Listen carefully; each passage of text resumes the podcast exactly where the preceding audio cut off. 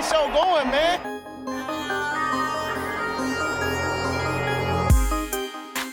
Angelo, what an interception! Steps into it, pass is caught! Diggs! Sideline! Touchdown! Unbelievable! Ihr hört Cover 3, der Podcast für Fantasy Football. Moin und herzlich willkommen zu Cover 3, der Fantasy Football Podcast. Mein Name ist Timo. An meiner Seite frisch, halbwegs frisch zurück vom Festival Brady. Festival! Woo! Für euch mache ich alles möglich. Ich bin heute wieder da. Ich habe es geschafft, den Zeltplatz zu verlassen. Freut uns, freut uns, dass du lebst, dass du heile bist. Willkommen zurück. Und frisch aus dem Geisterhaus. Auch ohne bleibende Schäden. Rico. Moin. Moin. Ohne bleibende Schäden. Ja, Da habe ich schon genug andere. Jawohl, wir haben heute eine sehr interessante Folge, die bestimmt wieder viel Diskussionspotenzial bietet, vor uns. Aber zunächst möchte ich das Wort an Rico abgeben. Ähm, Rico, was hast du uns mitzuteilen? Ja, jetzt inhaltlich gar nicht so die große, großen Sachen oder so. Uns ist nur aufgefallen, als wir dann noch die ganzen ähm, Sachen von Spotify, iTunes und so nochmal durchgegangen sind. Man merkt, dass die Saison wieder vor der Tür steht. Ähm, nicht nur wir sind gehypt, auch ihr sind, äh, seid gehypt. Ähm, man sieht's, was ähm, die Hörerzahlen angeht. Man sieht, ähm, man sieht's anhand des Feedbacks, was uns erreicht, ähm, dass wir alle wieder heiß sind auf Fantasy Football, auf Football im Allgemeinen. Ähm, dementsprechend Bock haben wir natürlich auch. Ähm, bestes Beispiel sitzt hier vor uns, den hat sich gerade noch mal von uns mit dem Gartenschlauch absprühen lassen, damit er ähm, nach dem Festival fe- äh, fit für die Folge ist. Er sitzt ja auch wieder, der hat genauso Bock. Ähm, und in dem Zuge kann man auf jeden Fall auch an alle neuen Leute ähm, noch mal Hallo sagen. Und hinter den Kulissen sind wir auch gerade wieder dabei, so ein paar Sachen zu machen, die doch größere Veränderungen für den Podcast wären. Ähm, also da könnt ihr auf jeden Fall stay tuned bleiben. Da haben wir noch ein bisschen was in der Pipeline. Ähm, der ein oder andere findige Hörer, der sich vielleicht mal auf der Homepage von uns rumtreibt, hat vielleicht schon was entdeckt. Aber ansonsten, ja, wir arbeiten hinter den Kulissen auch gerade noch an so ein paar Sachen. Ähm, allen voran wollen wir auf jeden Fall auch bei den Patreons ähm, noch mal ein bisschen was ändern. Also stay tuned für die Zukunft. Wir basteln hinter den Kulissen mal wieder eifrig Sachen. Von daher eigentlich nur ein Cliffhanger für die Zukunft. Inhaltlich nichts Großes. Jawohl, cool, dass ihr dabei seid für die neue Saison. Ich hoffe, wir können euch ganz gut darauf vorbereiten. Und jetzt geht es weiter mit den News. Breaking News. So, und wir hätten jetzt zum einen die Highfield News von Brady, ähm, aber dem, da wir ihm natürlich auch mal das Wochenende gegönnt haben, kommen die Fantasy News diese Woche mal von mir. So, was hat sich so getan? Hier hatten wir letztes Mal aufgehört. Ähm, Brown Center Dawson Deaton hat sich das Kreuzband gerissen. Die Verletzungen in der Preseason nehmen nicht ab. Das heißt, auch die Browns ab sofort ohne ihren Starting Center. Ein Tag später hat Defensive End Carl Nassib noch bei den Bucks unterschrieben. Ist ja nicht so, dass die noch ein bisschen was in der D-Line bräuchten oder so. Ähm, ja, der sich da dann auch noch angeschlossen.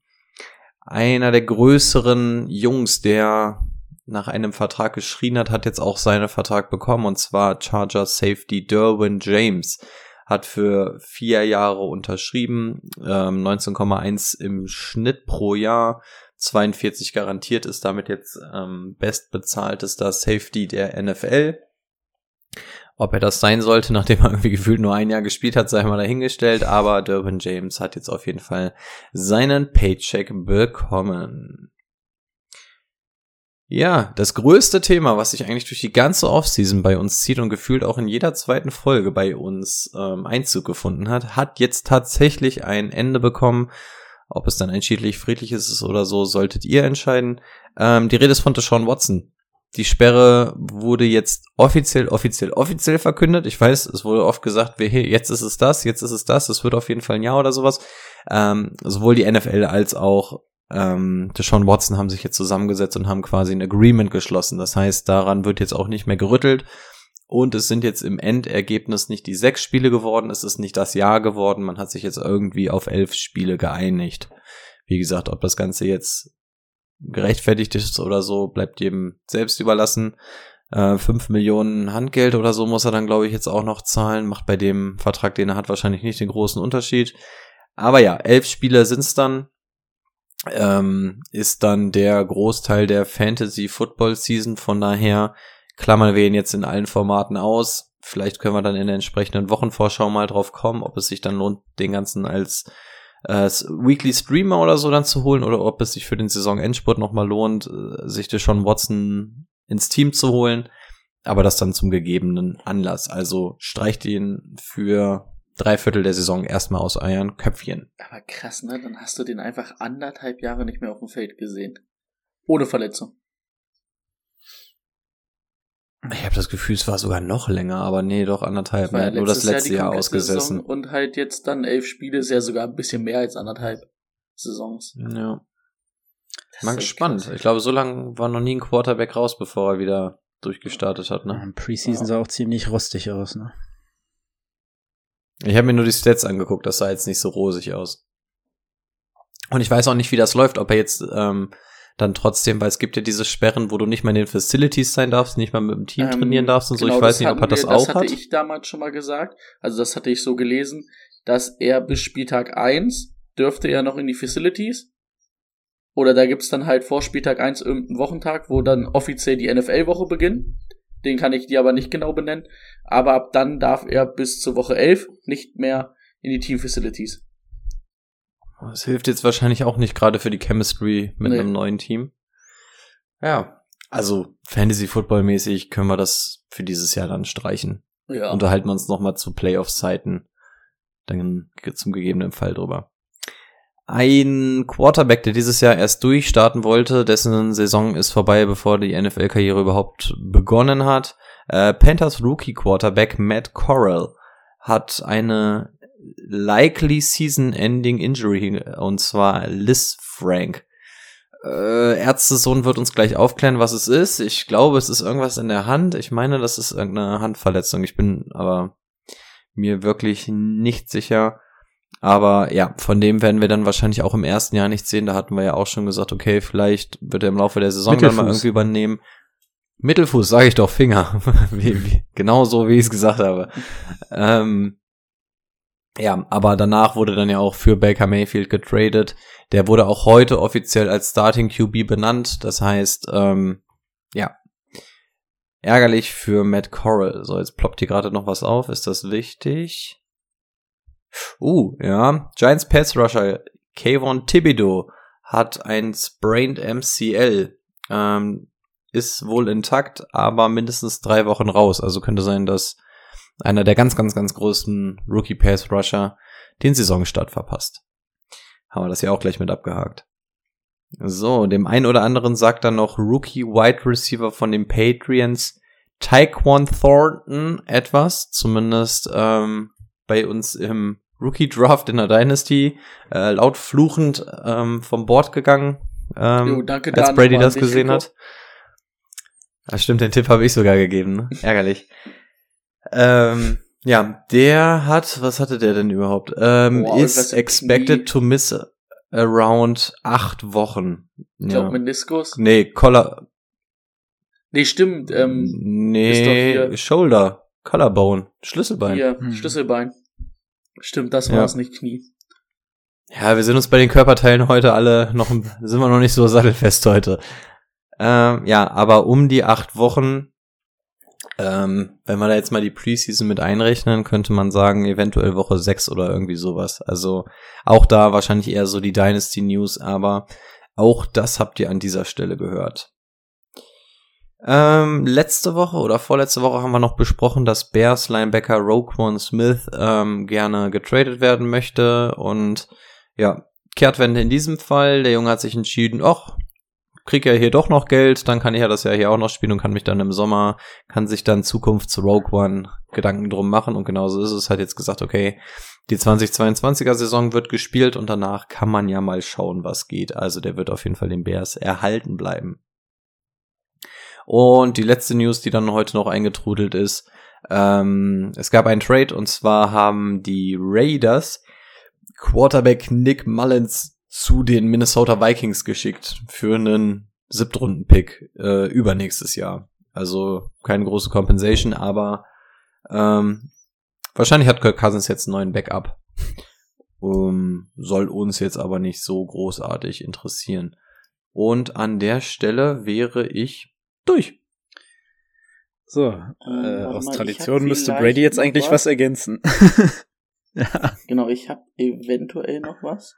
Ich muss So fühlt sich das also an. gucken, ob sich, ob das überhaupt Sinn ergibt. Weil ähm, Bucks Guard ähm, Aaron Stinney hat auf Mhm. jeden Fall auch sich MCL und ACL kaputt gemacht. Der wird raus sein. Ich wollte gerade nur noch mal schnell gucken, aber das haben sich ja anscheinend schon ähm, auch angepasst. Der, ich glaube, der war sogar in der Losung, Verlosung für einen Starting-Posten. Hm. Ärgerlich. Ja, ist damit ja der dritte Offensive Liner, der bei den Bucks dann raus ist für längere Zeit. Weil ja auch der Backup Center sich mittlerweile dann verletzt hatte. Gut, da hatten wir ja letzte Woche schon gesagt, ähm, wie heißt der? JC Trader? AJ Trader? JC. JC Tretter. Ja, das wird halt auch in den nächsten Tagen dann wahrscheinlich passieren. Jetzt vor allen Dingen, wenn sich dann noch ein Guard verletzt hat. Ich meine, Center ist vielleicht bei den Bucks jetzt nicht ganz so schlimm, weil du mit Tom Brady immer noch wen hast, der halt auch die Protection selber callen kann. Jetzt nicht so wie bei einem young, äh, jungen Quarterback, aber ich wollte unbedingt was ergänzen, damit Rico weiß, wie das ist. Ich, ich habe die Erfahrung jetzt gemacht. Und ähm, damit wir in gewohnten Mustern bleiben, ergänze ich jetzt noch Brady. Äh, Im Zuge dessen kann man, kann man dann auch noch sagen, äh, Tom Brady hat sich ja jetzt aus, ich glaube, die Gründe wurden gar nicht wirklich kommuniziert, aus äh, irgendwelchen Gründen quasi vom Trainingscamp entschuldigen lassen. Ähm, der soll jetzt wohl wieder zum Team stoßen. Also auch da Entwarnung. Und ganz ehrlich, bei einem Tom Brady interessiert es uns eigentlich sowieso nicht, denn der steht in Woche 1 auf dem Feld. Ich habe in irgendwelchen Kommentaren gelesen, dass äh, Tom Brady äh, bei The Masked Singer oder so war. das wäre natürlich auch lustig, wenn er einfach nicht zum Training kommt, weil er ein bisschen singt unter einer Maske. Vor allen Dingen auch so ähm, aus persönlichen Gründen abgesagt. Ja. Aber Gronky war doch auch mal da, glaube ich, bei The Masked Singer. Stimmt. Gibt's das noch? Ist das noch so ein Ding? Ich dachte, Ich davon glaube, in gab's den USA ist das wirklich noch so ein Ding. Ah, okay. Aber wird da die Stimme verzerrt oder singen dann wirklich diejenigen? Nee, die singen Boah, dann ich habe wirklich. da noch nie was von gesehen. Aber so ein Gronk kann doch gar nicht singen, oder? Ja, anscheinend schon.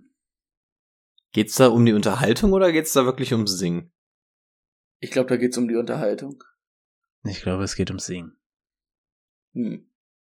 Hm. Ab nächste Hm. Woche Cover Street, der Mars Singer Podcast. Out alle, mal now. eine Maske, alle mal aufsetzen, Hintergrund verwischen.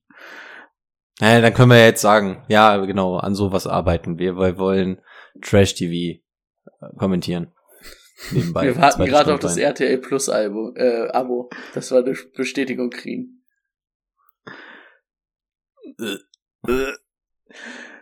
Gut, dann genug mit dem Schabernack.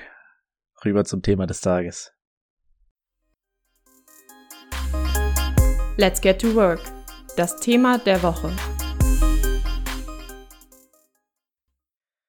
Unsere Hörerliga-Drafts sind schon alle durch, aber viele, viele Ligen draften ja erst gegen Ende der Preseason, was unter anderem auch Sinn macht.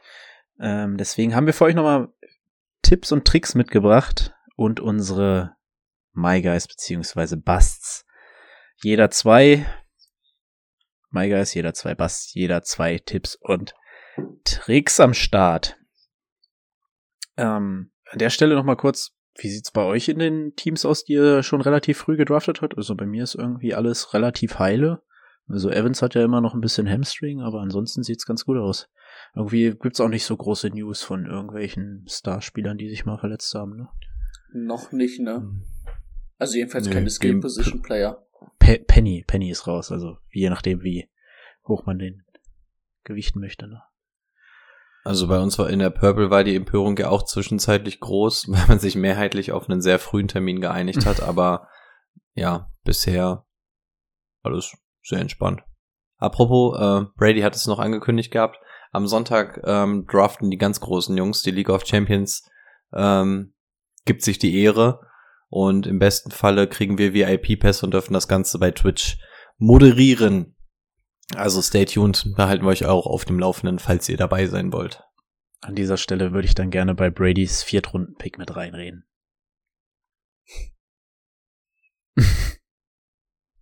Wen willst du mir in der Was vierten wisst ihr, Runde was ich nicht weiß?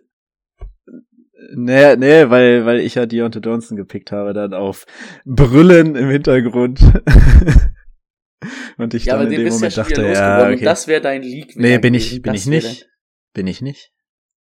Ja, dann ist es doch dein League-Winner. Ja. Hm. Wir werden mal gucken, Okay. vielleicht lasse ich mich ja von dir, von euch bereden dann. Okay. Singletary. Vierte Runde, zweite Runde Singletary. Der wird dies Jahr durchstarten. damit das, damit das Karma-Konto wieder ausgeglichen ist. Übrigens, Ricos erster My Guy, David Singletary. Ich hatte, ich hatte tatsächlich überlegt, ob ich ihn bei den Busts reinpacke, aber dachte, okay, da gibt es dann doch wichtigere Spieler. Jo, definitiv. Gut. Ähm, womit wollen wir anfangen? Habt ihr, habt ihr auf irgendwas Bestimmtes los? Wollen wir mit den Tipps und Tricks Also ich anfangen? hätte, ich hätte gesagt, die Tipps und Tricks zum Ende hin. Okay. Also, Ja. dass wir vorher was sagen und dann vielleicht könnt, greifen die Tricks ja auch schon so ein bisschen in das, was wir vorher gesagt haben. Okay. Außerdem, das ist immer der Cliffhanger, ne? Die guten Sachen kommen immer zum Schluss. Die Guten kommen zum Schluss, dann würde ich sagen, fangen wir mit den Busts an. Hm? Hm. Und weil ich Bradys noch nicht kenne, würde ich Brady bitten, den ersten zu nennen.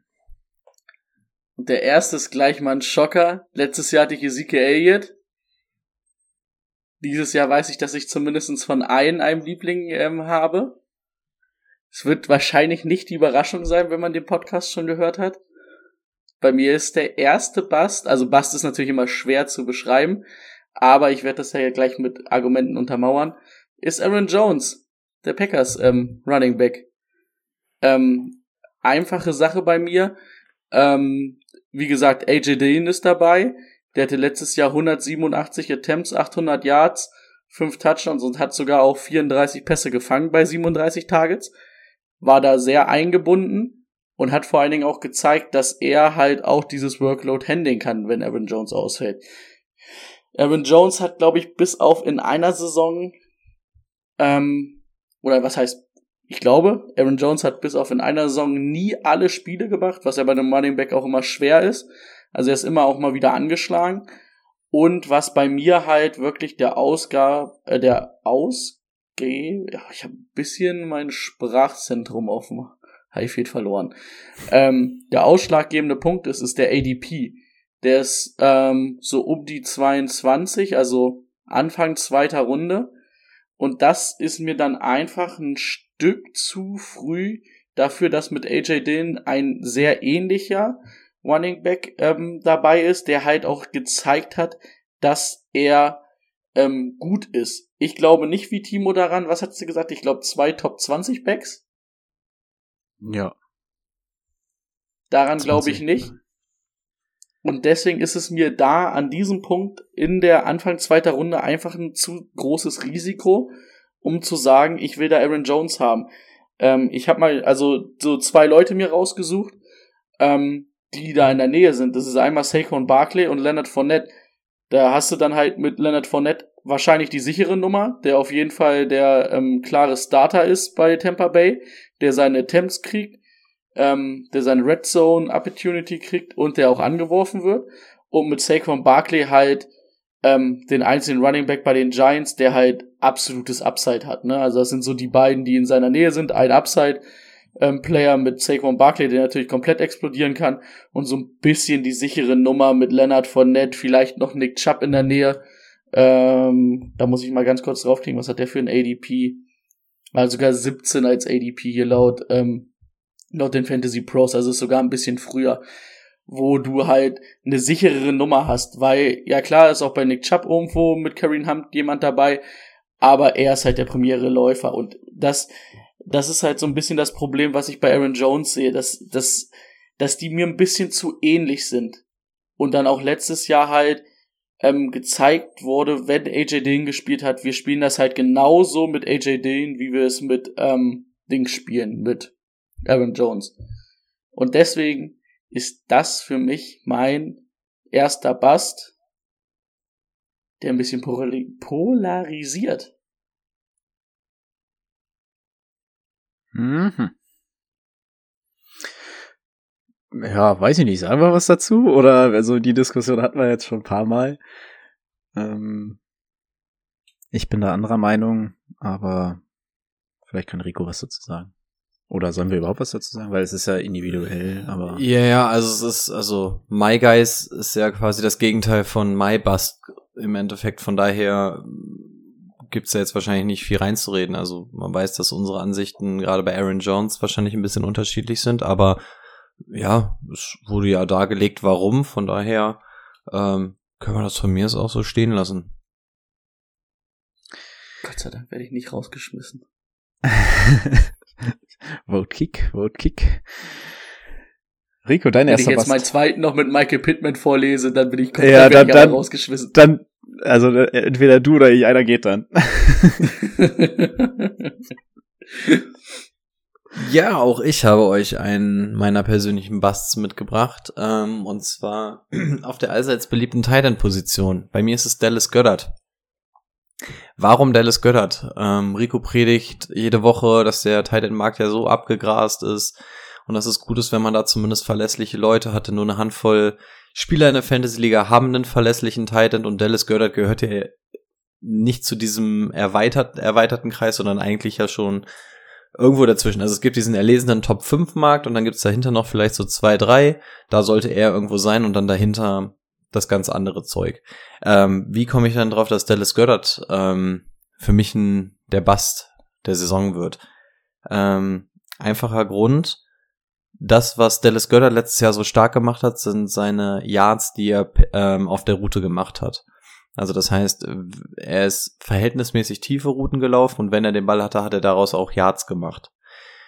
So, folgendes Problem habe ich mit, mit ihm. Der ist nur die 13 meisten Routen gelaufen in der NFL. Ähm, unter allen Titans. Ähm, genau das Gegenteil hatte ich bei Cole Kmet schon mal. Der ist ähm, irgendwie die meisten Routen von allen gelaufen. Wir kommen wieder zu Opportunity Beats Talent. Ähm, damit ein Titan Punkte macht, bringt es mir nichts, wenn er blockt oder gar nicht auf dem Feld steht, sondern da muss er auch seine Routen laufen, damit er als ob die Option hat, angeworfen zu werden. Wenn er von allen Titans nur auf Nummer 13 letztes Jahr war, dann hat er das Ganze nur rausgerissen, weil er damit dann noch ordentlich Yards rausgeholt hat. Welche Situation haben wir jetzt? Wir haben dieses Jahr dann auf einmal einen AJ Brown. Ähm, braucht man, glaube ich, nicht drüber diskutieren, dass der ordentlich Targets fressen wird. Klar, es werden Targets dazukommen. Jalen Hurts wird auch mehr werfen. Aber wir haben einen Devonta Smith, der Targets einfordert. Wir haben einen AJ Brown, der viele Targets einfordert. Wir haben Jalen Hurts, der selber läuft. Ähm, wir haben einen Miles Sanders, der auch mal Dump auf Pässe kriegt und selber läuft. Und wenn Dallas Goddard sowieso nur die 13 meisten Routen gelaufen ist, sehe ich hier nicht die Chance, dass er noch mehr Routen läuft und dadurch die Möglichkeit hat, überhaupt Bälle zu fangen. Das ist mein Problem mit Dallas Goddard dieses Jahr und warum er dieser Bust für mich ist, also zum einen sind es für mich klare Red Flags für eine Regression ähm, und zum anderen, oh, ich glaube Corona hat mich doll erwischt, ey, ich bin immer außer Atem beim Reden. ähm, und zum anderen, wenn wir sagen, das ist einer dieser halbwegs verlässlichen Tight Ends, dann musst du irgendwo in Runde, keine Ahnung, ich habe sein ADP nicht vor mir, irgendwo in der neunten, zehnten Runde oder so auf den Dallas Goddard gehen. Wenn das aber so eine Regression hat, dann kannst du auch sagen, scheiß drauf, ich hole mir in der letzten Runde einen Titan und guck davor, dass ich in den Runden noch mal was anderes bekomme. Ähm, 83. vielleicht dann auch 83, was ist das? Acht 6, Runden. 7? Ja, sieben, Na, achte Runde, nicht ganz siebte wahrscheinlich. Ja. Ähm, in der siebten Runde kriegst du noch ganz andere Leute. Eventuell auch einen von meinen My Guys. Ähm, und dann, ganz ehrlich, dann nimm lieber die, weil auf Titan ist sowieso immer ein bisschen risikoreich und wenn du dann von Dallas Goddard nicht das bekommst, wofür du ihn eigentlich haben willst, Dann lass ihn weg. Dann such dir einen Spieler mit Upside, meinetwegen einen Kenneth Walker auf ähm, Running Back. Ähm, bringt dir in dem Falle dann mehr als ein Dallas Goddard, bei dem du noch nicht mal weißt, ob er überhaupt das ist, was dich in das Mittelmaß reinbringt. Von daher ähm, für mich Dallas Goddard einer der Busts dieses Jahr. Ich konnte Jawohl. deiner Argumentation sehr gut folgen. Ich auch. Da stehe ich hinter. Ja, meine Argumentation habe ich schon ein paar Mal geliefert für meinen ersten Bust und das ist für mich Najee Harris. Najee Harris ist mittlerweile ein Running Back, den einige Leute als fünften Running Back ziehen. Ähm, hat letztes Jahr auf Running Back 4 geendet, ähm, im allerdings pro Spiel gesehen, wenn man seine pro Spielpunkte anschaut, war er der achte Running Back. Und das liegt daran, dass er sehr ineffizient gelaufen ist. Hatte 300, über 300 Carries, über 90 Targets. Ich glaube, die meisten Receptions ähm, der Running Backs in der Liga gesehen. Und das lag vor allem daran, dass die Steelers er mehr mit als Ben, Eckler gehabt? ich glaube ja, krass. ähm, werde ich gleich nochmal nachgucken, aber ich bin mir eigentlich mach zu du mal, ich 80 guck Prozent sicher. Okay, du schaust nach. Ähm, so, wo war ich stehen geblieben? Genau. Also, unglaublich viele Carries, unglaublich viele Targets in einer Offense, die 660 Mal geworfen hat. 660 Mal werfen ähm, kann ich mir unter den beiden Quarterbacks, die mh, dort im Raum stehen, nicht vorstellen. Trubisky ist jemand, der auch ähm, ja gern mal dann selbst die Füße in die Hand nimmt. Also nicht der beste Runner, aber ähm, für Dump-Off im Sinne von einem Big Ben sehe ich auch einen Kenny Pickett nicht, einen Trubisky nicht. Und somit werden meiner Meinung nach die Targets deutlich runtergehen. Zum anderen hört man immer wieder, wollen die Steelers seine Workload ein bisschen handeln. Du willst einen Najee Harris nicht nach drei Jahren mit 900 Carries da haben. Das kann ich mir kaum vorstellen, auch wenn, weil der Mann schon im College unglaublich viel gelaufen ist. Ja, und somit komme ich zu dem Ergebnis, dass Najee Harris auch dank eines, einer schlechten Steelers O-Line meiner Meinung nach ähm, nicht effektiver laufen wird. Eher genauso, vielleicht ein kleines Stück effektiver, aber er wird weniger Targets sehen, weniger Carries haben. Somit ähm, wäre es für mich ein super Pick Anfang Runde 2, aber nicht als fünften oder sechsten Running Back. Sind übrigens bei gefunden? beiden 94, genau. Also Targets. Die, Ta die Targets 94. und die Receptions, hast du die auch, oder? Äh, 70 zu 74. Also da hat Nachi vier mehr. Ich glaube, die, Ja. die Pässe, die Najee kriegt, sind auch leichter zu fangen als die, die Eckler. Also Najee läuft ja im Endeffekt einfach nur ein Swing oder so, Mhm. weil mehr hat man Big Ben dann, glaube ich, auch nicht zugetraut. Ja. Ja, der hatte, wie gesagt, den einen langen Wurf immer im Spiel drin und dann, dann musste der Rest kurz sein, kurz und schnell. Ja, das war mein Case dazu. Dann, Rico, mach du doch mal mit deiner 2 weiter. Ja, ähm, ich habe leider meine ganzen Leute aus dem letzten Jahr nicht mehr drin, aber dass ich ein absolutes Fähn, Fähnchen im Wind bin, zeigt sich an meinem nächsten Bust, denn er war letztes Jahr, glaube ich, sogar einer meiner My Guys. Ähm, die Rede ist von Antonio Gibson. Wie kann es sein, dass ein Spieler bei mir so in Ungnade fällt, dass man ihn einen, in einem Jahr als My hat, in dem anderen Jahr als Bust? Ähm, drehen wir die Uhr mal ein Jahr zurück. Warum hatte ich ihn damals als ähm, ein My? Der Junge hat 2020 natürlich richtig geil abgerissen. Wir hatten alle Bock auf ihn, der ist im Laufe der Saison gekommen und haben alle, beziehungsweise ich auf jeden Fall auch gesagt, wenn der jetzt wirklich noch das entsprechende Workload bekommt, ähm, dadurch, dass er catchen kann und alles Mögliche, ähm, dann geht er durch die Decke. Ähm, was natürlich in dem Zeitpunkt auch krass war, der hat im Schnitt aus jedem 15. Carry einen Touchdown gemacht. Deswegen habe ich mir natürlich erträumt, okay, wenn wir das Workload hochschrauben und er irgendwo halbwegs in der Range bleibt, ähm, ist das gut.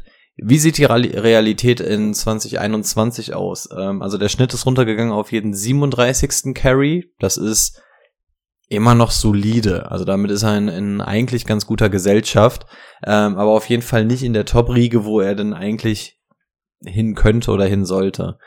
Ähm, er war die ganze Zeit Running Back Nummer 19 bis in Woche 13, 14, irgendwann in dem Zeitraum ist JD McKissick dann auch irgendwann abgehauen. Und dann, ähm, also was heißt abgehauen, war verletzt.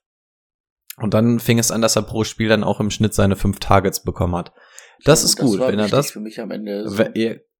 Genau, und dann hat er auch als Running Back Nummer vier beendet in den letzten vier, fünf Spielen. Also so schön zu den Fantasy Playoffs. Also Brady kann euch ein Lied davon singen. Ähm, das ist gut. Das ist so das, was ich mir von ihm irgendwie so ein bisschen erhofft habe, was er vielleicht in dieser Season werden kann. Und dann wäre er auch diesem My Guy gerecht gewesen. Aber er hat eine Regression gehabt.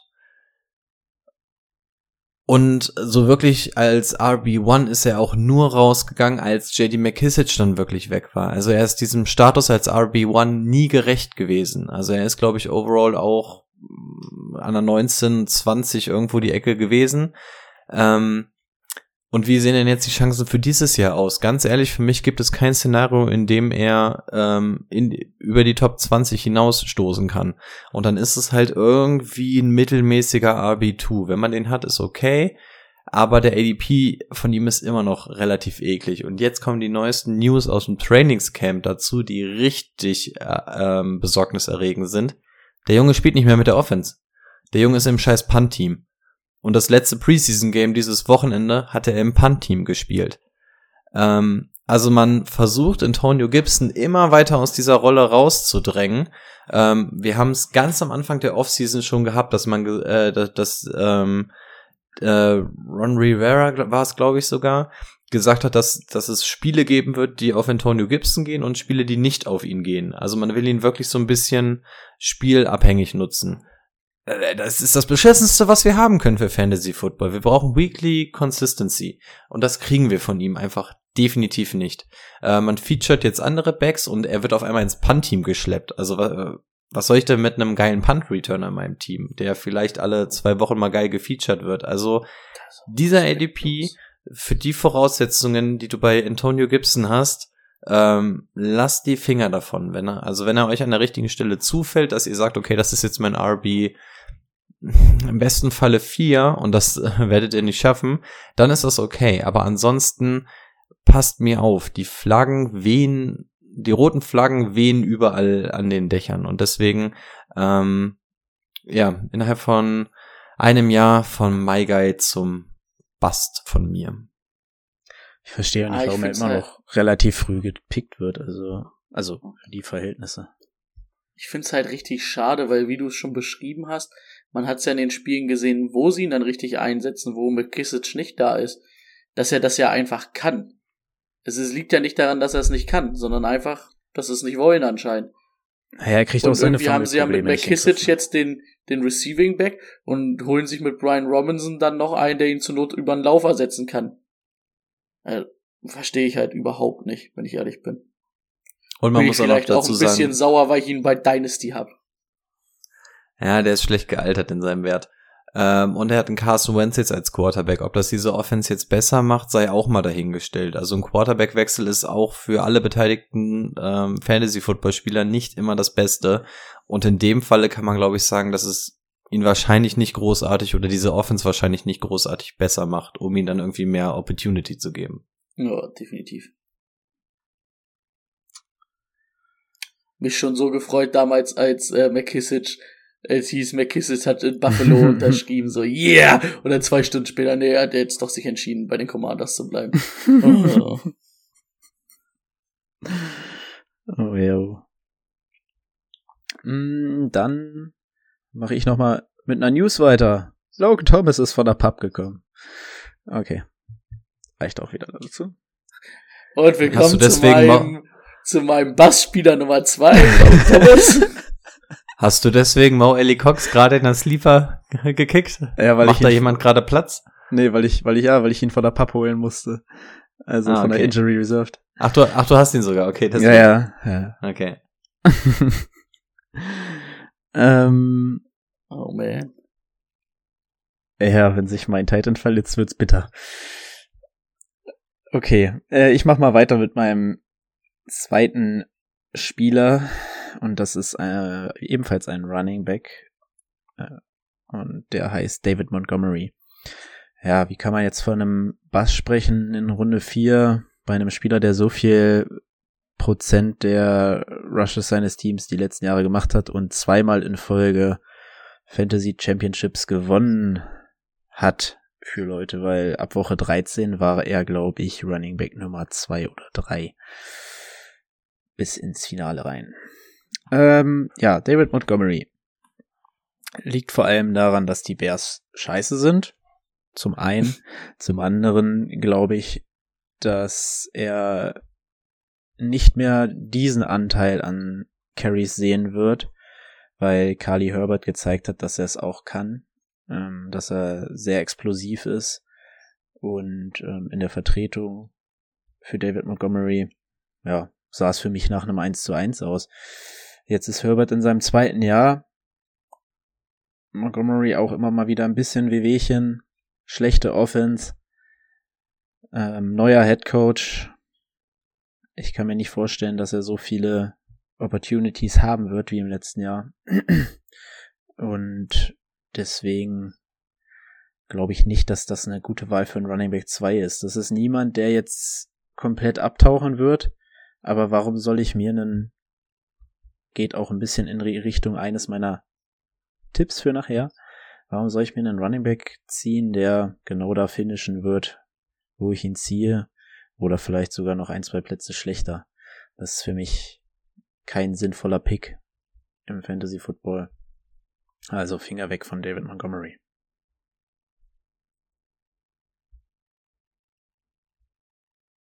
Kann man so machen. Brady, du hast noch einen für uns. Sag es nicht. Ähm, darf ich noch mal kurz einen fragen? Äh, so. Den hast du auch bei Dynasty, ne? David mhm. Montgomery hast du noch, oder? Ja, aber ich habe auch Kali Herbert. Ah, okay. ähm, mein Bust Nummer zwei ist ein bisschen, äh, ein bisschen später. Wir hatten ja jetzt drei, vier, fünf, fünf relativ frühe Leute. Ich habe ähm, einen, der letztes Jahr überrascht hat, der, der mir Gott sei Dank letztes Jahr auch viel geholfen hat äh, in meinen Championship Runs. Ähm, Damien Harris von den Patriots. Ähm, war so ein typischer später Running Back, den du dir holst, der dir, der dann auf einmal dein Running Back Nummer zwei ist, weil es einfach läuft. Der hatte ähm, gute 900 Yards, ähm, hatte 15 Touchdowns, das war echt gut. Ja, was ist denn jetzt das Problem? Erstmal, Patriots Running Backs immer schwierig. Das war letztes Jahr in Ordnung. Aber auch da hat Ron Stevenson schon ähm, immer mal wieder reingefunkt, ne? Und das Problem ist, der Mann überzeugt gerade im Training Camp richtig. Ähm, dann haben sie viele neue Running Backs gezogen, was auch ähm, nicht gut ist für Damien Harris. Und du hörst auch immer wieder Trade-Gerüchte. Jetzt schon, dass sie ihn wahrscheinlich loswerden wollen, falls es einen Abnehmer geben sollte. Dann ist der Mann halt bei 15 Touchdowns natürlich extrem Touchdown-abhängig, ne? Das heißt, er muss in der Red Zone auch die Dings sehen. Und das weiß ich halt nicht, weil bei den Patriots natürlich auch ein normal, komplett neuer Offense ähm, Tree oder ein Offense Coaching Tree installiert wurde. Dann, die Patriots haben keinen Fullback mehr. Weil Jakob Johnson ist ja zu den Raiders gegangen. Sie haben sich auch um keinen Ersatz bemüht. Ähm, was halt so ein Zeichen ist, wie zum Beispiel auch der Cole Strange Pick, der ähm, Strange war in der ersten Runde, aber der zeigt uns auf jeden Fall eine Sache die Patriots wollten ähm, einen Guard haben, der beweglich ist. Also eher ein für ein Outside-Zone-Game und nicht für ein ähm, Power-Running-Game. Und ähm, Damien Harris ist halt ein Power-Runner. Das ist halt kein Outside-Zone-Runner. Und dieses, der Cole Strange-Pick, die beiden anderen Picks der Running Backs, plus dass Ramon Stevenson im zweiten Jahr kommt, im Training Camp sehr gut aussieht ähm, und immer mehr gefeatured werden soll, ist dann schwer ähm, dass man dann, dass der überhaupt in die Nähe seiner Zahlen von letztes Jahr kommt. Und ähm, warum ich ihn dann unbedingt nennen wollte, wir haben ja auch ein paar Leute, die sich da ähm, nicht unbedingt dann so hart mit beschäftigen wie wir. Die wollen wir ja auch abholen. Du guckst auf die Stats, guckst, wo hat der letzte Jahr abgeschnitten und denkst dir, oh, puh, ähm, ich habe es gar nicht mehr offen, habe ich es noch offen. ADP 70, also irgendwo sechste, siebte Runde. Ach, für das, was er letztes Jahr abgeschlossen hat, geht, ne, ist in Ordnung. Kann man da vielleicht noch mal in der sechsten Runde ein, ein ähm, reinholen als Running Back Nummer drei. Und er wird dieses Jahr auf jeden Fall nicht als ähm, Running Back Nummer drei in deinem Team abschließen können. Dafür ist er dann einfach, dafür werden die Zahlen einfach nicht mehr da sein. Ja, finde ich auch sehr gut verständlich. Keine Widerworte von mir. Wir kommen zu unseren My Guys. Hm, ihr habt beide einmal angefangen, dann fange ich jetzt mal an. Mach mal. Rashad Bateman. Absoluter Favorite von mir für dieses Jahr. Marquise Brown ist abgehauen. 146 Targets letztes Jahr. Die neuntmeisten aller Right Receiver. Und auch, wenn wir uns jetzt gerne drüber lustig machen, Sammy Watkins ist weg. Der hat auch nochmal was gefressen. Wir haben eine Run-Heavy Offense. Wir haben aber auch nur einen Spieler, der ihm da irgendwie gefährlich werden könnte. Und das ist, oder äh, was heißt gefährlich werden könnte, der mehr sehen wird. Mark Andrews, der Titan. Gehen wir mal davon aus, dass Rashad Bateman ungefähr knapp über 20, 22 Prozent der Targets sehen wird. Ähm, was willst du von einem Siebtrunden-Pick mehr? Also, ähm, er ist nicht so Boom or Bust mäßig drauf wie Marquise Brown, das glaube ich nicht. Äh, er wird auch eher in der kurzen Distanz eingesetzt, aber für mich kann dieser Mann einfach alles gut. Er ist nirgendwo komplett überragend, aber er kann alles gut und ist so jung. Weston ähm, McKenney. ist der Weston McKenney des Football. Äh, genau. Äh, noch super jung, äh, super interessanter Spieler für mich. Letztes Jahr Erstrunden-Pick, zweites Jahr Wide Receiver, wissen wir. Kommt gerne mal der Breakout. Richard Bateman sollte da auf jeden Fall auf dem Schirm haben.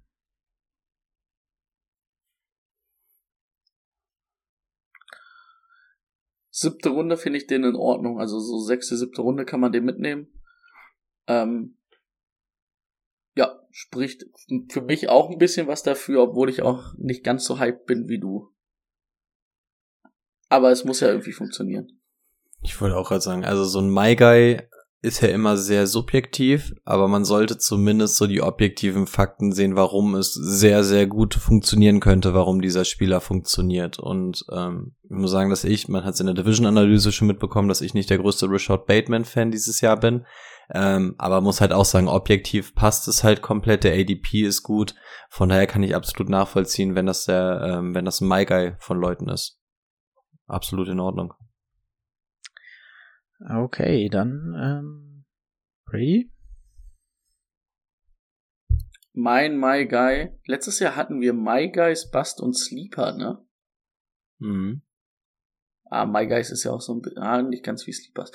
Aber letztes Jahr hatte ich als Sleeper Gabriel Davis. Hat nicht ganz so gezündet, aber ein Jahr später schafft das sogar zu meinen My Guys, weil er jetzt richtig zündet. Ähm, da bin ich wirklich hyped. Den habe ich jetzt schon in zwei Ligen, den habe ich in drei Ligen sogar. Ich hoffe, dass ich ihn auch in der vierten Liga am Sonntag bekomme. Ähm, da bin ich hyped. Also Willst du nicht mal was anderes ähm, sehen? Nö, reicht mir, wenn der, wenn der mir, wenn der mir am Ende alles gewinnt, ist mir das egal.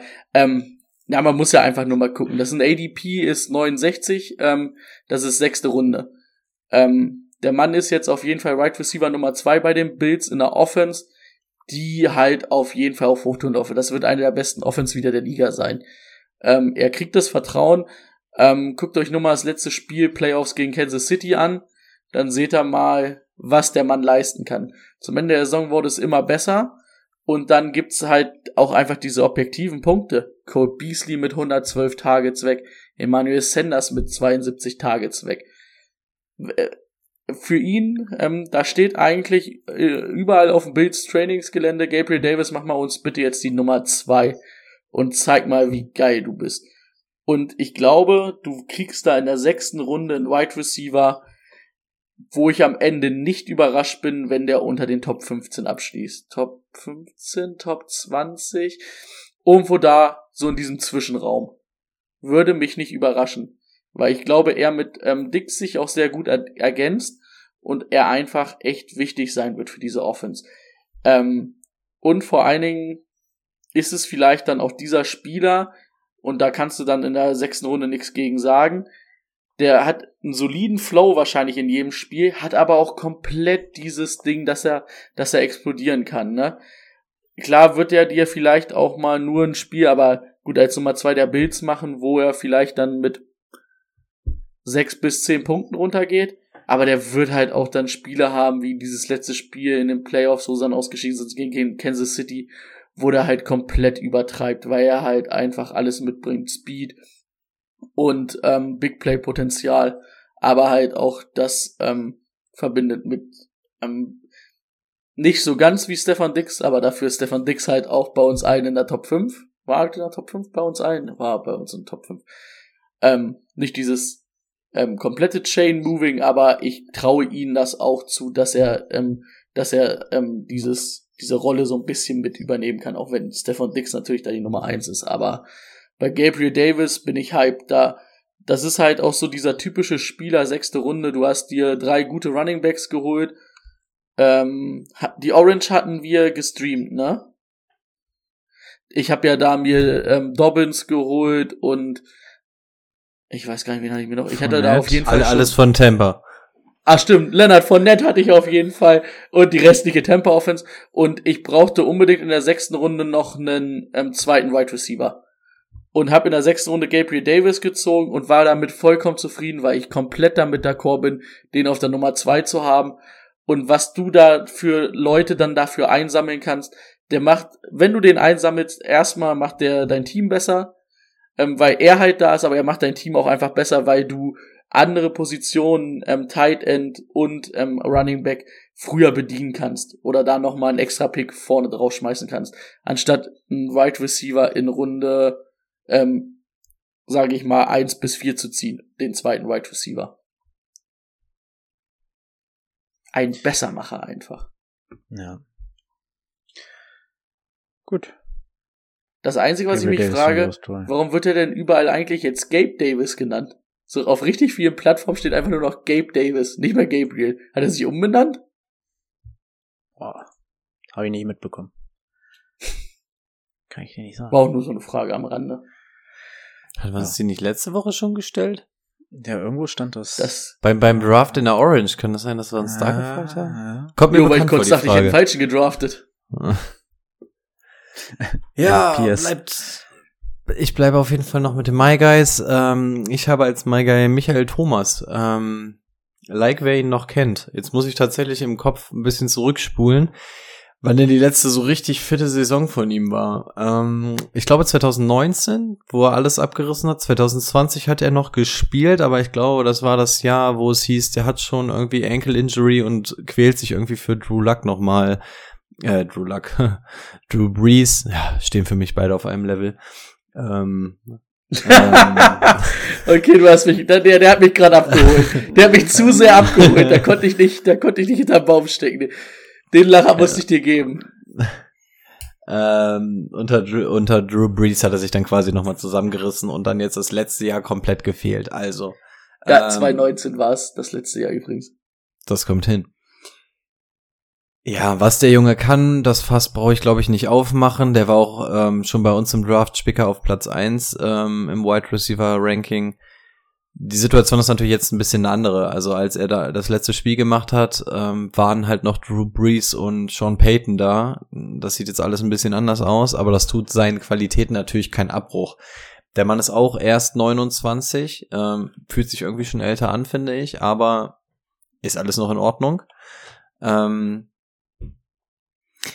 ja, Michael Thomas ist für mich einfach das Paradebeispiel von einem My Guy. Warum? Hier matcht einfach ähm, die Fähigkeit mit dem ADP und zwar auf so einem krassen Level.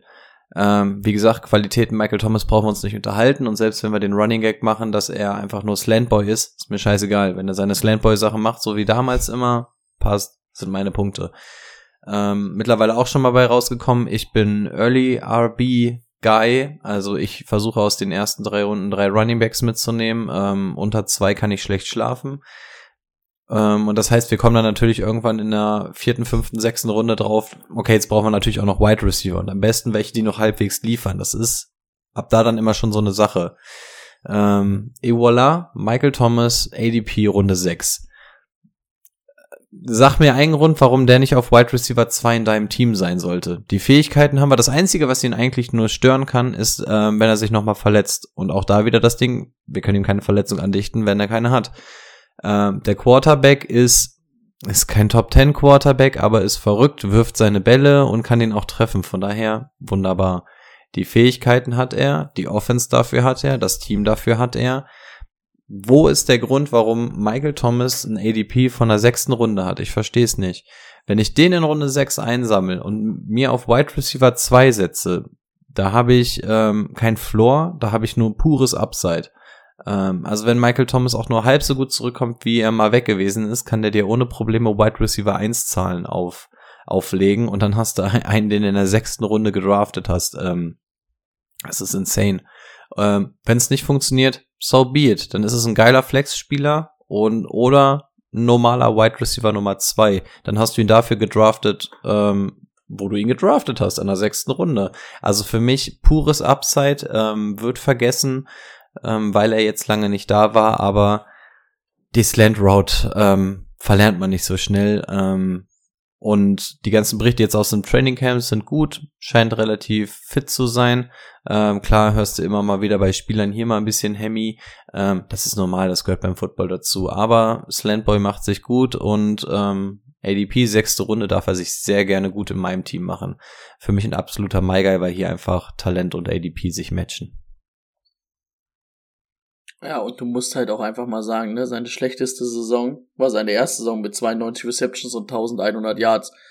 Danach war der immer Rookie. über 100 Receptions und über 1000 Yards, bis auf die Saison, wo er dann verletzt war letztes Jahr. Wie gesagt, also, unter Sean Payton und Drew Brees, aber zeigt den ähm, Fähigkeiten-Teil. Also die kriegst du auch nicht nur, weil du einen geilen ähm, Headcoach und Quarterback hast, ähm, kriegst du auch nicht 1000 Yards geschenkt. Also da muss auch schon ein bisschen was hinterstecken. Und der Coaching-Tree ist ja relativ, oder ist ja ähm, Saints Ähnlich. intern besetzt worden. Also ja. wird sich da nicht ähm, so viel ändern.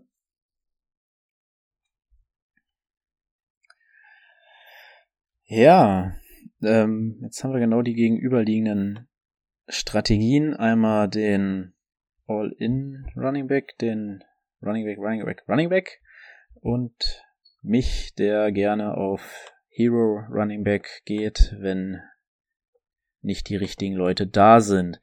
Und in dem Fall lieb ich als Siebtrunden-Pick einen Mann, der einer der ersten war, die unter Vertrag genommen wurden in dieser Offense, Chase Edmonds. Die Dolphins haben eine Offense, die mir dieses Jahr sehr gut gefällt, auch wenn mir die einzelnen Wide Receiver an sich ADP-mäßig nicht gefallen, muss man sagen. Ähm, diese Offense wird massiv abgehen. Du hast mit Tyreek Hill jemanden, oder, oder Jalen Rolle und Tyreek Hill, zwei Leute, auf die man sich konzentrieren muss, die das Feld auch auseinanderziehen. Und dann haben wir einen Chase Edmonds, der letztes Jahr in den ersten acht Wochen ein äh, Top 20 Running Back war und das neben James Conner. Ähm, er hat zudem ähm, mehr Yards pro Attempt als ein James Conner hingelegt im Laufen, im Laufen.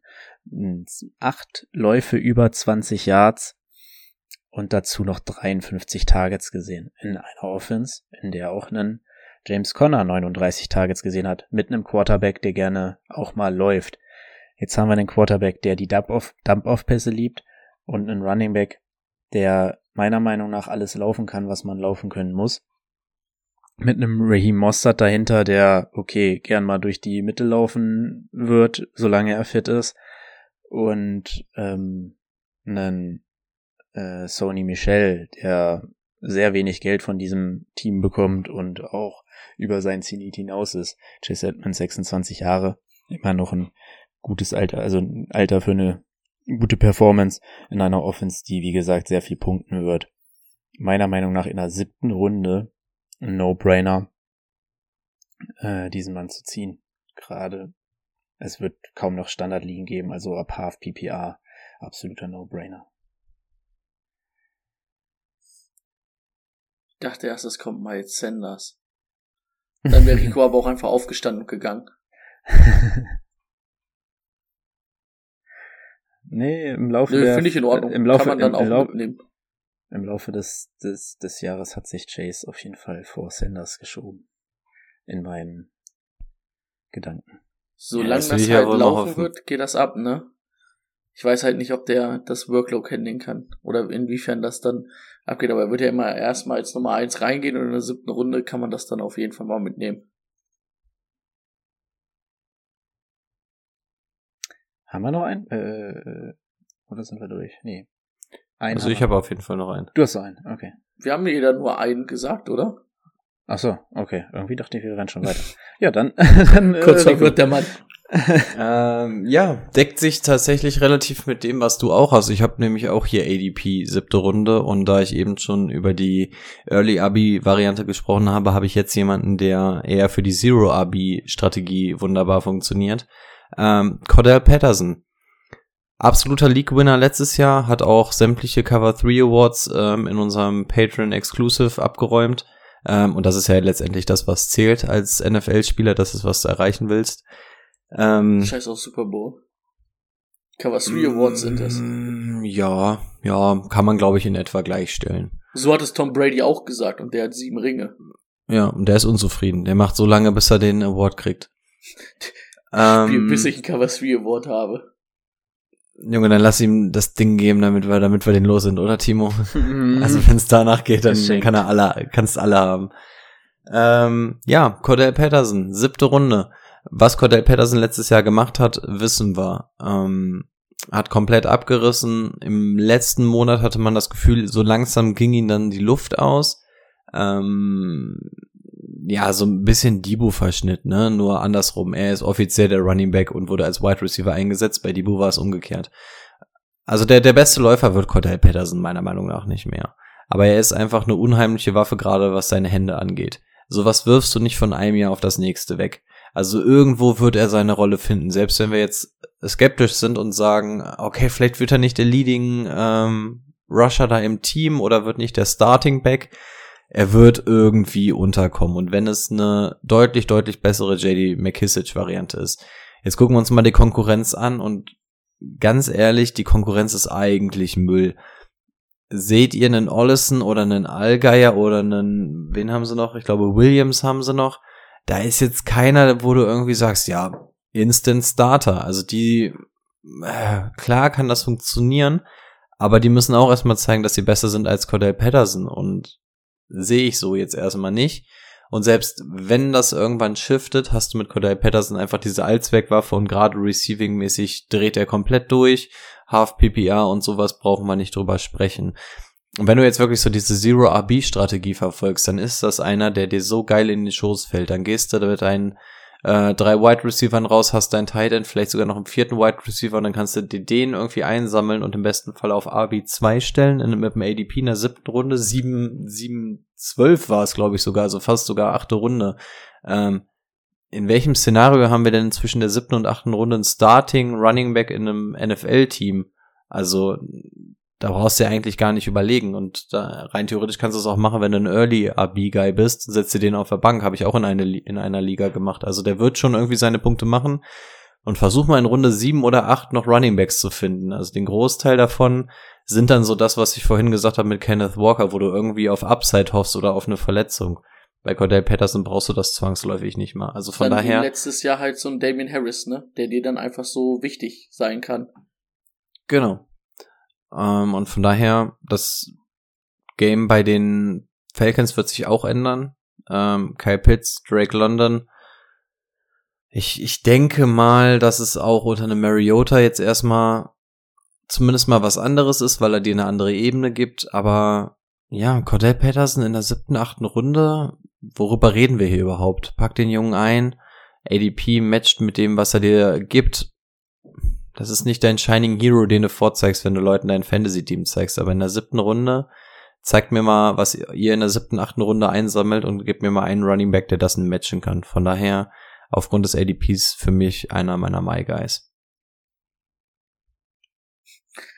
Timo würde jetzt gern Miles Sanders sagen. Dann kriegt er aber links und rechts eine. Also ich weiß nicht, ob sein Bild stehen geblieben ist oder ob er einfach, ob er, ob er traurig ist. Äh, nee, also das, da bin ich ja komplett raus, aber hm, nee, nix für mich.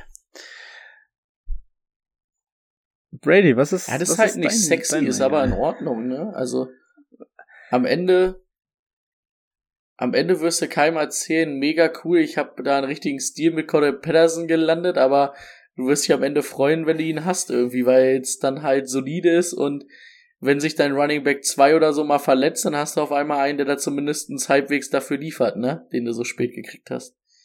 Ja, vor allem, ich kann jetzt auch Saquon Barkley sagen und sagen, ja, kommt Ja. zurück und hat die Qualitäten. Es ist hier einfach, du kriegst in der siebten Runde jemanden, der sofort sein Ding äh, machen kann, der sofort seine Punkte macht. Und wenn du einen Cordell Patterson auf der Bank hast, gib ihm. Also natürlich ist es nicht der beste Running Back, habe ich ja selber schon gesagt, aber guck dir die Konkurrenz an, guck dir seine. Situation an, guck dir das ADP an. Ähm, das ist kein, das ist kein Held in der glänzenden Rüstung. Das ist halt irgendwie. Ja, das ist, das Das ist so ein Klassiker, kleiner so Bauer mit einer Sichel auf dem Esel. Aber der, der kommt halt um die Ecke und wenn der den Räubern irgendwie den Kopf abschlägt, dann ist die Prinzessin auch irgendwie gerettet. Also von daher, ähm, wer es jetzt wie macht, ist mir auch scheißegal. Dann kann das auch so ein rostiger Cordell Patterson von mir aus sein. Ist halt ne, dieser Klassiker, den wir auch richtig oft in diesen Mockdraft-Folgen haben, wo du dann sagst, ja, jetzt, ich kann, finde ich nicht geil, aber da kann ich jetzt auch einfach nicht mehr Nein sagen in dieser Runde. Den muss ich jetzt halt mitnehmen. Der kriegen Timo nicht überzeugt, aber das ist Nee, okay. das sind zu viele Red Flags für mich. Ähm, okay, Brady. Ich habe noch einen My Guy, von dem ich auch überzeugt bin. Sonst wäre es ja nicht My Guy. Ähm, aber der halt auch einfach vor allen Dingen wegen seinem ADP ähm, sauber ist. Äh, Da schließe ich mich einfach mal an Michael Thomas an und an Chris Godwin. Der hat immer noch ein ADP von ähm, 56, also von der fünften Runde. Und ähm, wenn ich Chris Godwin in der fünften Runde ziehe, boah, Halleluja, dann klatsche ich, ah, ich ziehe sowieso alle Bugs auf den Spieler, ist ja scheiß drauf. Ähm, dann klatsche ich in die Hände.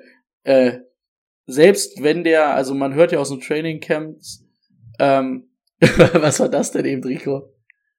Mensch, da klatscht er in die Hände, da riskierst du ja richtig was. Also ich dachte, jetzt kommt irgendwas richtiges, da klatscht in die Hände. Oh nein, passt auf, ich- Brady klatscht gleich in die Hände. Da, da, da ist das Highfield noch in mir. Ich kann gerade nicht so viel mehr als in die Hände klatschen. ich, fa- ich fand's so gut, weil ich gerade gerade weggeguckt habe und höre, dann dann mache ich, dann klatsche ich in die Hände. Ja, und dann so, hä? Und dann, was passiert dann? War's das jetzt? ja, ich überlege mir noch, was Uh, ich Chris dann mache. Godwin. Uh. Hey! nee, aber wie gesagt, ähm, ADP in der fünften Runde. Was hat er letztes Jahr gemacht? Der hat letztes Jahr 14 Games gemacht, also hat er drei verpasst, ne? Selbst wenn wir jetzt sagen, er kommt von seiner Kreuzbandverletzung und wird vielleicht die ersten drei Spiele nicht spielen, die ersten vier Spiele, ähm, wo man ja aber auch im Training Camp hört, er ist fit und er ist halt wichtig für die Offense. Ähm, dann gucken wir halt mal, 14 Spiele hat er gemacht. Was, als was hat er abgeschlossen? Äh, Wide Receiver 20, trotz drei Spielen weniger. Ähm, der hat 98 Receptions gehabt, der hat über 1100 Yards gehabt. Fünf Touchdowns waren relativ wenig, das war das erste Mal in seiner Karriere, dass er so wenig hatte. Ähm, aber wir haben ja auch schon bei den Bucks gesagt, da geht er natürlich auch mit Gronk einen riesen Red Zone Target ähm, weg. Und auch ähm, Chris Godwin ähm, genießt das Vertrauen von Tom Brady. Und ich glaube ich, ich muss das Wort auch mindestens siebenmal in jeder Podcast-Folge ähm, sagen, deswegen sage ich es nochmal. So ein Chain Mover der Offense, das ist einfach was, was geil ist, was dir bei Fantasy einen gewissen Floor gibt, der Spaß macht. Und wenn Chris Godwin auf dem Platz stehen wird und wenn es dann halt vier Spiele weniger sind, wird er abliefern. Und wenn du in der fünften Runde, dann kannst du wieder, wie gesagt, drei Running Backs ziehen in den ersten drei Runden, ziehst in der fünften Runde Chris Godwin und bei Chris Godwin würde es mich nicht mal überraschen, am Ende, wenn er alle Spiele gemacht hat, dass er sogar dein Right Receiver 1 übermatcht, den du dir geholt hast. Und da Nee, kann ja. man einfach nichts sagen in Runde 5. Aber was, was sind jetzt die News aus dem Trainingscamp? Er ist wieder voll mit dabei oder nicht? Er ist wieder Weil voll mit dabei. Okay. trainiert ohne Probleme. Aber in, individuell, oder? Also ich glaube, es hieß Ahead of Time, aber ich glaube, der ist noch nicht mit Pets und sowas unterwegs. Individu individuelle Drills. oder? Das hat Michael Aber Thomas es war auf jeden Fall ja, die News, dass er voll mit trainieren könnte. Warte. Aber da sieht man im Ja.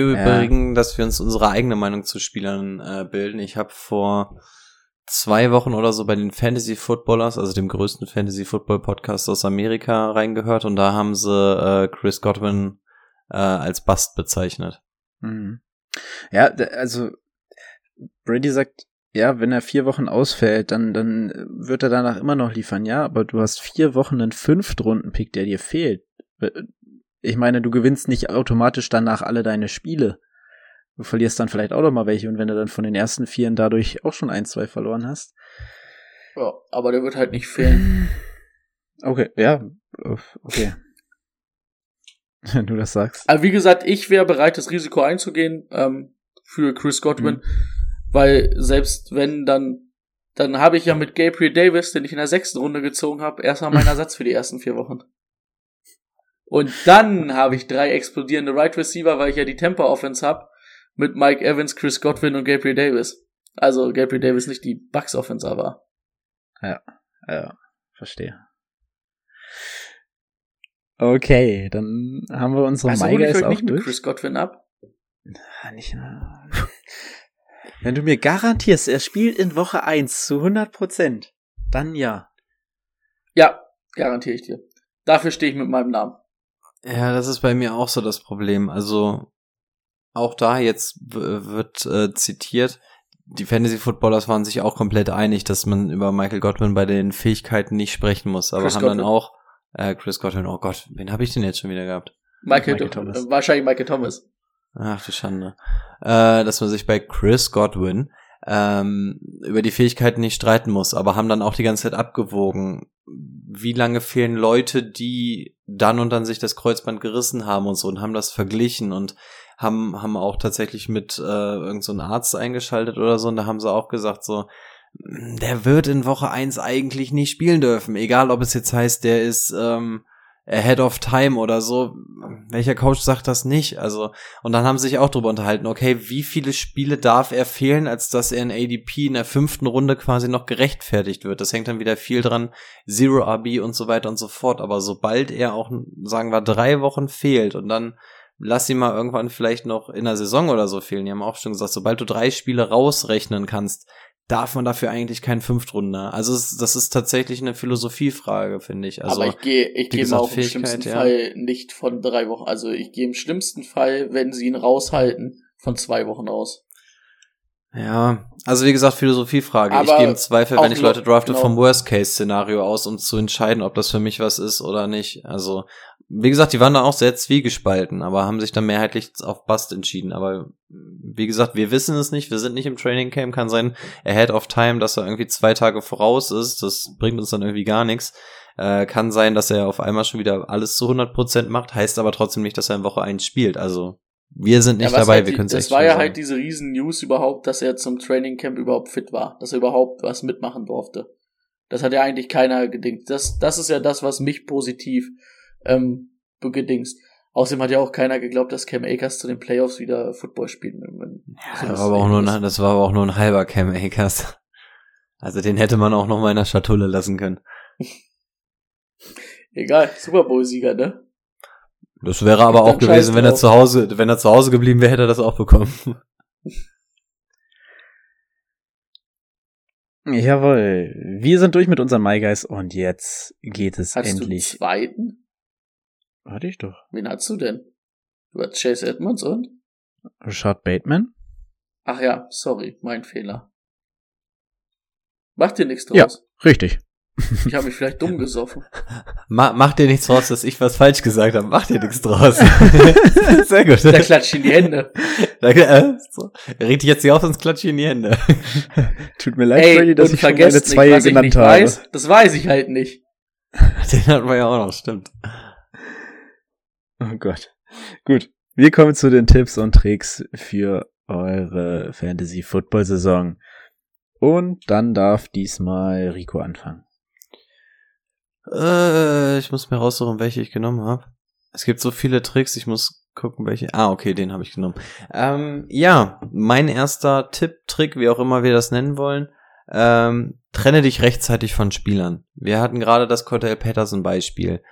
Ähm, es gibt Leute, die, wie oft ist der Satz schon gefallen, den nehme ich in Runde XY nochmal mit und gucke, wie er sich macht.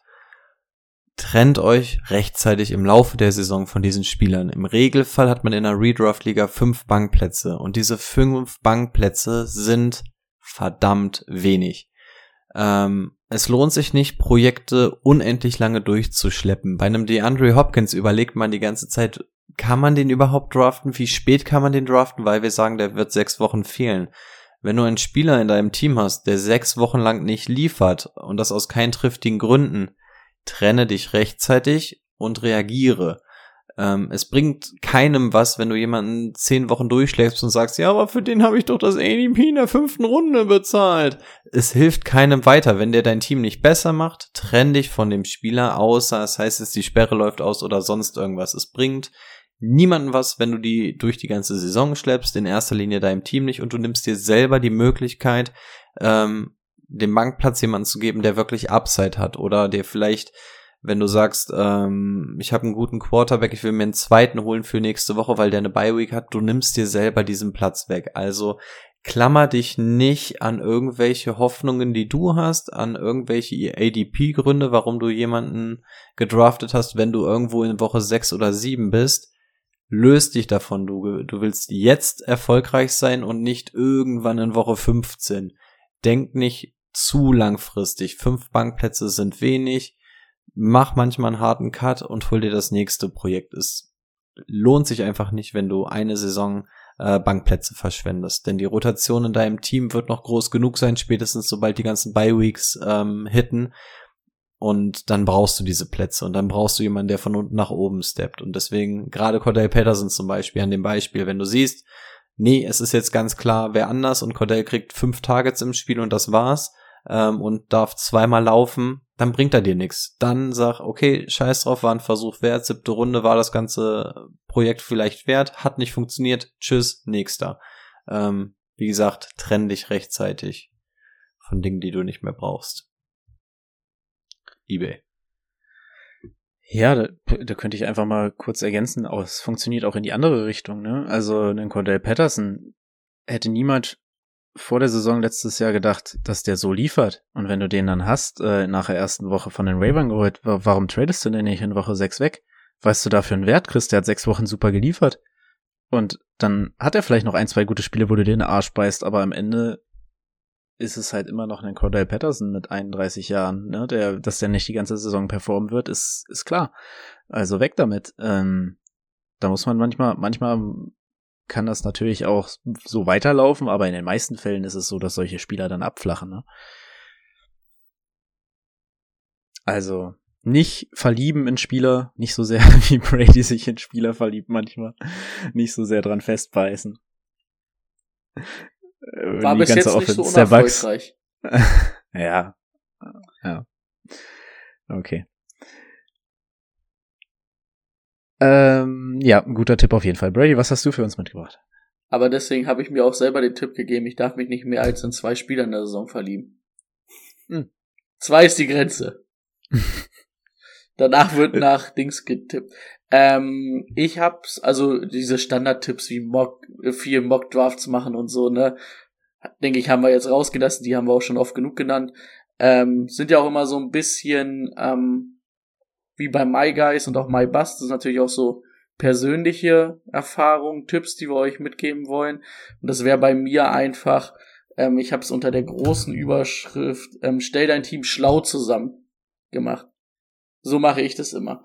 Ähm, zum Beispiel, wenn du jetzt, J.K. Dobbins ist ja jetzt wahrscheinlich für Woche 1 fit, aber wenn du dir zum Beispiel einen J.K. Dobbins holst, wo du weißt, ah, der ist vielleicht nicht zur Woche 1 fit oder der ist halt auch anfällig, dann nimm doch spät gern mal noch ein Dings mit ein, ähm, Gus Edwards, um so eine Symbiose zu schaffen, ne? dass du halt die Leute hast, die die vielleicht vertreten. Das kannst du nicht für alle Spieler machen, aber bei, bei manchen Leuten. Und vor allen Dingen, was ich halt immer wichtig finde, ähm, Timo ist so einer, aber deswegen ist er halt auch abgestiegen zum Beispiel. Der will immer nur die Upside-Spieler haben. Immer nur, die müssen nach oben schießen. Was ich halt finde, du musst das Team schlau zusammenstellen. Du brauchst Leute, die die Drecksarbeit machen und die dir jede Woche liefern. Du brauchst aber auch Upside-Spieler. Von daher stell das Team einfach schlau zusammen. Wenn du einen Wide Receiver hast, der, wo du weißt, der liefert solide, den hast du dir in der zweiten Runde geholt, keine Ahnung, so ein Stefan Dix, dann kannst du natürlich auch einen Upside-Spieler in Runde 3, 4 ziehen, der explodieren kann. Aber ich würde mir zum Beispiel nie zwei Wide Receiver oder zwei Running Backs früh auf die Bank setzen, die zwar riesen Upside haben, die aber halt auch komplett basten können, weil das bringt dir halt nix. So meine Meinung. So, Shots feiert. Timo, bist du bulletproof? Oh, huh, okay. Den Tipp gehe ich ja gar nicht mit von vorne bis hinten. Es fing schon an mit, dass ich mir einen Gus Edwards mit auf die Bank setze, wenn ich einen ähm, J.K. Dobbins ziehe. Vor allem, weil ich weiß, okay, in dem Fall weiß ich jetzt, dass J.K. Dobbins weiter ist als ein Gus Edwards in der, in der Vorbereitung. Handcuffs ziehen ist ein verschwendeter Bankplatz. Hol dir Leute, die Möglichkeit haben, Starter zu sein. Hol dir einen Damian Pierce oder sowas, aber hol dir doch keinen Gus Edwards. Was hast du davon? Du setzt da drauf, dass sich dein Spieler, für den du dich in Runde 4 entschieden hast, du setzt da drauf, dass der sich verletzt. So, äh, was ist denn das? Das ist, das ist einfach pure Verschwendung. Nee, meiner, das meiner hast Meinung. du ja nicht so ganz richtig verstanden. Also ich meinte nicht, dass du den Handcuff holst.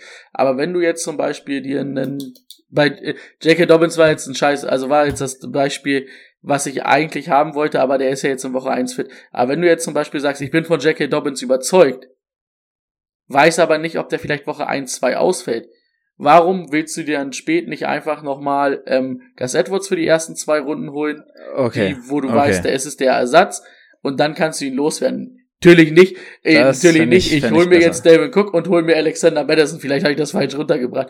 Okay. Oder äh, okay. ich hol mir Cook, dann hol ich mir Madison und ich wäre erst mein zweiter Running Back, hol mir Nick Chubb und hol mir noch Dearness Johnson. Das nicht. Ja. Sondern halt in diesen Momenten schlau sein, wenn du weißt, du bist überzeugt von einem Spieler, aber ähm, ich kann mir dann für die ersten zwei Wochen, ähm, bei einem Chris Godwin wäre es ja zum Beispiel der gleiche Fall, ne? Ähm, vielleicht dann ähm, ganz spät einen Julio einsammeln, obwohl ich von Julio nicht überzeugt bin, aber die so so in dieser Symbiose, weißt, also wisst ihr, was ich meine? Ja, okay. Oder dann das, sagst, ich damit überbrücke ich die ersten Wochen, wo der halt scheiße ist. Okay. Oder wo der halt dann Oder verletzt ist. Oder okay, okay. Das, da könnte ich mich drauf einigen, wenn du ihn dann Also nicht pauschal halt für jede Verletzung wegwirfst. den Handcuff. Außer du holst halt die komplette Bugs-Offense immer. Ja. Ähm, gut. Den, ähm, hm, was, was war noch? Da habe ich mich jetzt so drüber aufgeregt. Das war der zweite Teil deines, deines Upside. Tipps. Upside. Gut, komme ich einfach zu meinem ersten Tipp. Ähm, und der deutet Upside über Sicherheit. Das heißt nicht, dass äh, in der ersten und zweiten und in der dritten Runde hast du immer Sicherheit. Also da hast du Upside klar, aber du hast auch einen Floor. So, das ist, das ist mir, dessen bin ich mir bewusst. Aber du gewinnst in 99% der Fällen keine Liga damit, dass du dann deine Sicherheitspicks die ganze, den ganze, ganzen Zeit durchmachst. Du brauchst Upside, du brauchst Risiko, du brauchst League-Winning-Potenzial. Es kommt fast nie vor, also selbst du wirst in deinem Team irgendeinen Upside-Spieler gehabt haben. Ich weiß jetzt, kenne deine Teams nicht mehr, aber du gewinnst in 99% der Fälle nicht deine Liga damit, dass du da dich mit 80 Punkten durch jedes Spiel durchkrüppelst und dein Gegner halt nur 65 gemacht hat, weil es eine Scheißwoche war. Das war vielleicht, es war vielleicht mal so, aber äh, das ist, das ist eigentlich unmöglich. Wir, wir hatten das Thema damals schon. Wir haben alle sehr viel mehr Punkte gemacht mit Upside als du mit deiner Sicherheit. So, da haben wir uns immer drüber aufgeregt, dass es, dass es da, dass es das nicht auf Dauer gehen kann. So, und auch das habe ich so ja auch nicht gesagt. Wenn du in Runde 10, 10 bis 12 irgendwelche Sicherheitspicks machst, nein, nein, du gehst darauf, der Mann, entweder cutte ich den in Woche 2, 3 oder der rasiert in, oder ich habe schon, ich sehe schon, dass der in Zukunft rasieren wird. Also, alles andere ist einfach, was will ich denn mit acht Punkten die Woche vor dem, kein Beispiel, aber, nee, da muss Upside her, da muss, da muss Potenzial her, ein League-Winner zu sein. Und wenn nicht, weg damit. Holst dir den nächsten. Damit gewinnst Auch du. das nie. habe ich so nicht gesagt. Nee, das ist ja mein Tipp. Ja. Ich habe ja nicht gesagt, du sollst nur Sicherheitsdraften. Ich habe gesagt, du sollst schlau draften. Schlau draften. Ja. Mischung aus Sicherheit und Upside. Aber ich kann Ja. halt nicht nur jede Runde, ähm, und da sprechen wir ja vor allem von den ersten vier, vielleicht fünf Runden, ich kann da nicht nur die Upside-Spieler ziehen. Meiner Meinung nach. Ja, aber das ist ja das, was ich meine. In den Runden hat doch jeder Spieler einen gewissen Floor. Wer hat da keinen Floor? Hat einen Pittman, hat einen ho richtig hohen Floor. Also das ist, der hat aber noch mehr Upside, so meiner Meinung nach. Also da weiß ich nicht, wo da jetzt die Sicherheit herkommen soll. Da können wir dann vielleicht bei einem, ähm oh Gott, Brainfuck. Keenan Allen und zweiter Wide Receiver? Mike Williams. Mike Williams, danke. Oh Gott. Äh, können wir bei einem Mike Williams vielleicht mal drüber reden, dass der halt auch mal eine Bastwoche haben wird, aber das ist halt auch schon Runde 5 und da will ich Upside haben. So, her damit. Hm, mein Tipp. So, Rico hat sich jetzt rausgehalten, aus der Diskussion hat nur gelacht im Hintergrund. Ey, ich, ich freue ich freu mich, wenn ich mal nicht zwischen die Fronten gerate. Deswegen gucke ich mir das ganz gerne von außen mal auch mal an. Ähm, ja, wir schweifen ab, aber ich, ich war auch gerade im Überlegen und ironischerweise habe ich mich heute mit Laser drüber unterhalten, weil eigentlich ist Bradys Team ja immer so die Definition von Floor. Und offensichtlich läuft das ganz gut, äh, so die letzten vier Jahre.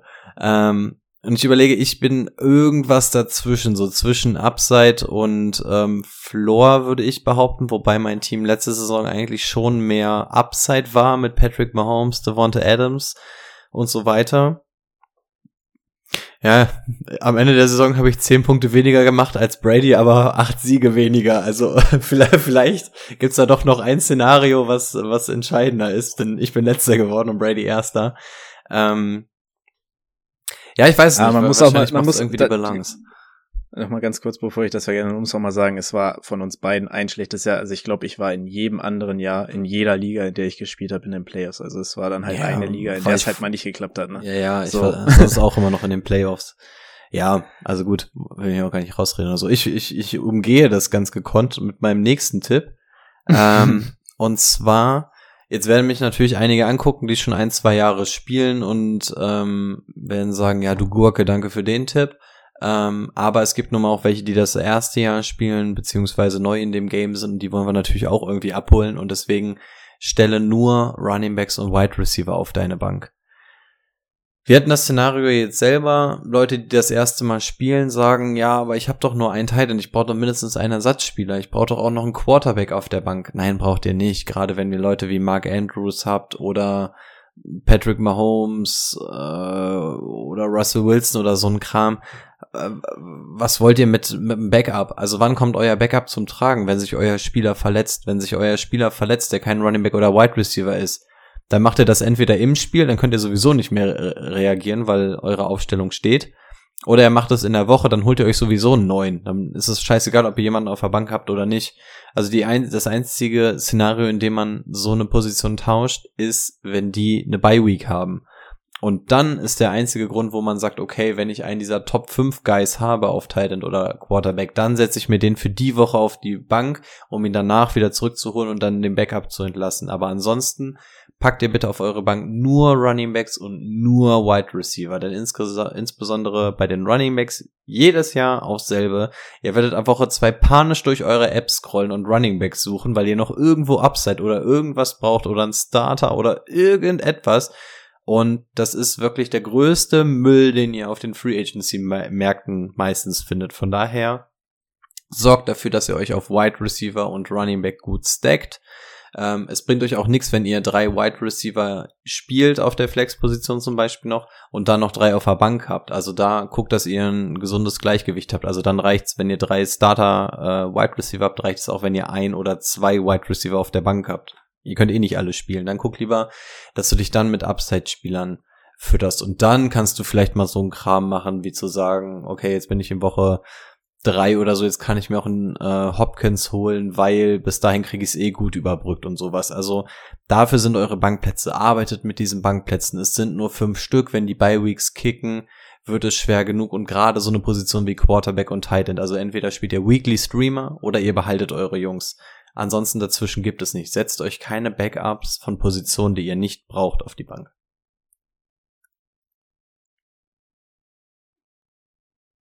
Ja, mehr kommt tatsächlich nicht. Also, wie gesagt, das ist ein Äh, äh, Anfängertipp. Äh, Brady, Brady eine Meinung dazu? Nö, finde ich in Ordnung. Zustimme. Ja.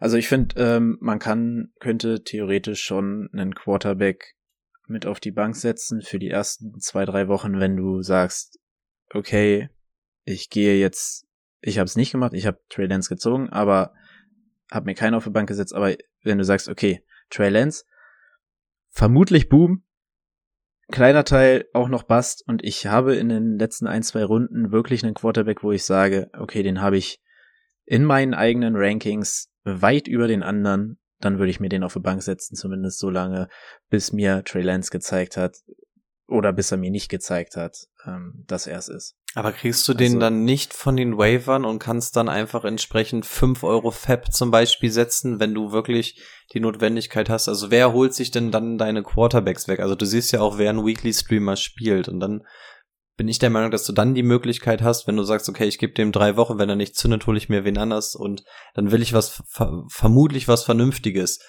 Der Markt ist ja ähm, relativ rar. Also wer tauscht denn seine Quarterbacks großartig durch? Also dann wäre ich bereit, Kirk- dann Kirk zu sagen, kriegst du immer mal von den Waiver. ja, so ein Derek so. Und dann wäre ich, äh, wäre ich bereit zu sagen, dann spare ich mir den Bankplatz und wenn ich merke, es funktioniert nicht, dann gebe ich fünf Euro Fab, was zum verhältnismäßig viel ist für einen Mhm. Quarterback, um dann auf Nummer sicher zu gehen, dass ich ihn bekomme, aber behalte diesen Bankplatz. Ja, ja deswegen sage ich, wenn ich weit so über den, sauer, dass über du den, David Bell bekommen hast. Wo wir gerade über Fab reden. War das geil oder war das geil? Also Timo und ich haben uns übrigens auch drüber, müssen wir, müssen wir uns Ja. nach der, müssen wir uns nach der Aufnahme noch mal unterhalten. Wir sprengen heute sonst den Ja. Rahmen, glaube ich. Ja, ja. Äh, Das hat mich auch geärgert.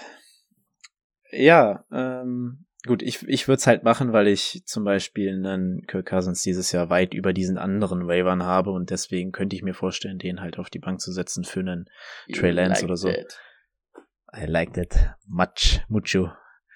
Mucho grande. Okay, das war Ricos zweiter. Ich bin durch für heute, ich habe Feierabend. Du bist, du bist durch. Wir dürfen noch einmal. Brady durfte eben anfangen, dann mache ich jetzt. Ähm, kenne deine Liga, kenne deine Plattform, ist mein Tipp.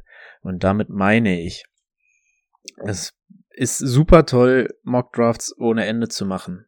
Machst du die auf Sleeper und spielst danach aber bei, was weiß ich, Yahoo oder NFL, bringt dir das gar nichts die Rankings sind teilweise so unterschiedlich, dass du dir einen genauen Plan machst. Du hast deine drei Spieler für jede Runde, vielleicht noch eine Notfalllösung und gehst sie durch und alles ist weg. Und du sitzt da panisch in Runde fünf und ziehst irgendeinen Bullshit einfach, um was zu ziehen.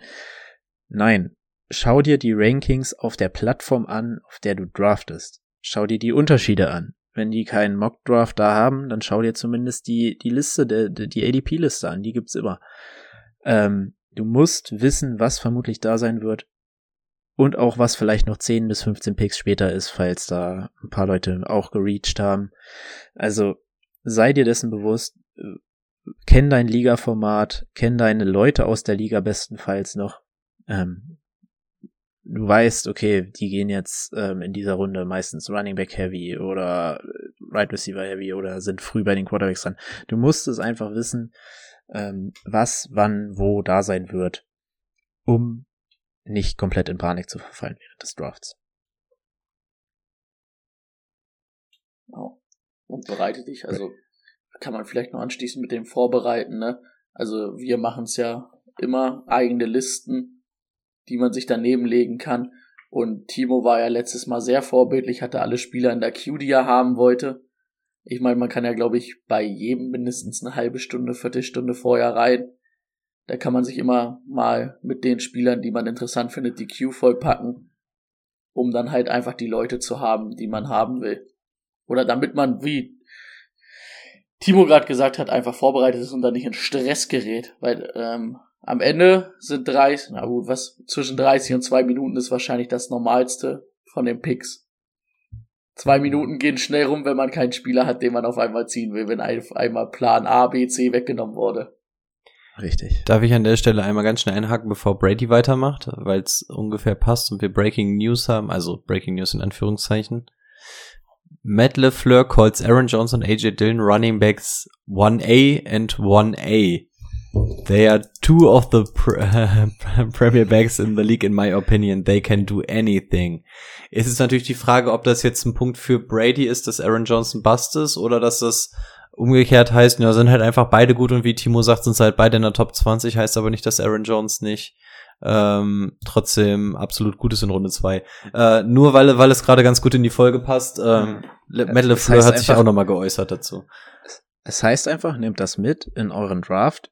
Ihr wisst, Aaron Jones geht in Runde 2, einen AJ Dillon Ende Runde 5 oder so. Anfang Runde 5. Ich habe lange jetzt keine Mockdrafts mehr gemacht, weil die liegen durch sind bei mir. Warum Runde, wenn Runde zwei, wenn in Runde zwei spät oder so, wenn Aaron Jones auch da ist, dann nimmst du den, klar. Aber wenn du den verpasst, du hast es gerade gehört, AJ Dillon, Runde fünf, was ist das für ein, das ist, das ist Value, das ist ein Value-Pick. Mit Upside. Ja. Aber, also so würde ich ja, also, ich glaube ja auch nicht, dass Aaron Jones auf einmal Running Back Nummer 50 nur wird. Ich habe ja nur gesagt, für mich, Bast ist ja auch ein bisschen Dings, ne? Ist ja der, wir haben es ja gesagt, ist ja der Gegenteil vom My Guy. Und für Runde Anfang zwei ist mir das halt Runde an. Boah, ich habe glaube ich Schlaganfall. Anfang Runde zwei ist der Pick mir das zu, zu risikoreich. Dafür, dass dann halt Dings, ne, rein blinksen kann. Deswegen würde ich lieber in Runde 5 einen AJ nehmen. Ja, ich habe in einer Liga den, in der anderen den, also ich bin auf alles vorbereitet. Scheiße, wenn die im Training zusammenlaufen und sich beide die Kreuzbänder reißt. Wer ist der dritte Running Back? Kacke. Haben die einen dritten? Steht noch nicht fest, würde ich sagen. Dann kommt Ty Montgomery zurück. Holt euch Jamal Williams zurück. Schon wieder das geliefert bei Hard Knocks. Oh, hätte ich jetzt auch noch einen Fact zu, aber das sprengt den Rahmen. Brady, du hast noch einen letzten Pick. Tipp. Äh, Pick? Äh, Tipp. Ja, ähm, wir haben zwar so lustigerweise hier die ganze Zeit gesagt, ich hole mir einfach die Bucks Offense, aber ähm, draftet halt nicht so sehr aus, aus Fansicht, ne? Ähm, vor allen Dingen für die Anfänger. Ähm, ich habe es auch nur gemacht, weil es an der Stelle Sinn ergeben hat mit den Leuten, die ich da bekommen habe. Ähm, und es auch so ein bisschen eine Spaßliga ist. In echt hätte ich das wahrscheinlich nicht gemacht. Aber natürlich holst du dir nicht, ähm, weil du ein Packers-Fan bist, jetzt alle Offenspieler der Packers. Also, oder holst dir einen Aaron Jones, holst dir einen ähm, Alan Lazard und einen ähm, Aaron jo und einen Aaron Jones, ne? Aaron Jones habe ich schon gesagt. AJ Dillon, AJ Dillon, ja. Ja, oder du holst ja halt keinen Aaron Jones und einen AJ Dillon zusammen. Das machst du einfach nicht. Also da auch nicht aus Fansicht äh, draften und auch nicht sagen, ähm, ich bin super hyped bei der Vikings Offense, deswegen nehme ich jetzt Devin Cook, Justin Jefferson. Ähm, klar, wir haben spaßmäßig beim Dorf gesagt, alle Touchdowns, die in Tampa Bay irgendwie gecallt werden, mache ich dann Punkte, theoretisch, aber das ist halt nichts, worauf du dein Team darauf aufbauen willst. Also achtet da drauf, dass er da nicht zu sehr aus Fansicht draftet oder weil ihr dann ähm, sagt, die Offense wird mega geil, ich brauche dann keine sieben Spieler von dieser Offense in meinem Team. Jo, das schließt die Folge Ende. Feierabend, wir sind schon über der Zeit. Ab ins Bett mit uns und bis zur nächsten Woche. Oh, das geht schnell. Gut. Okay, ciao.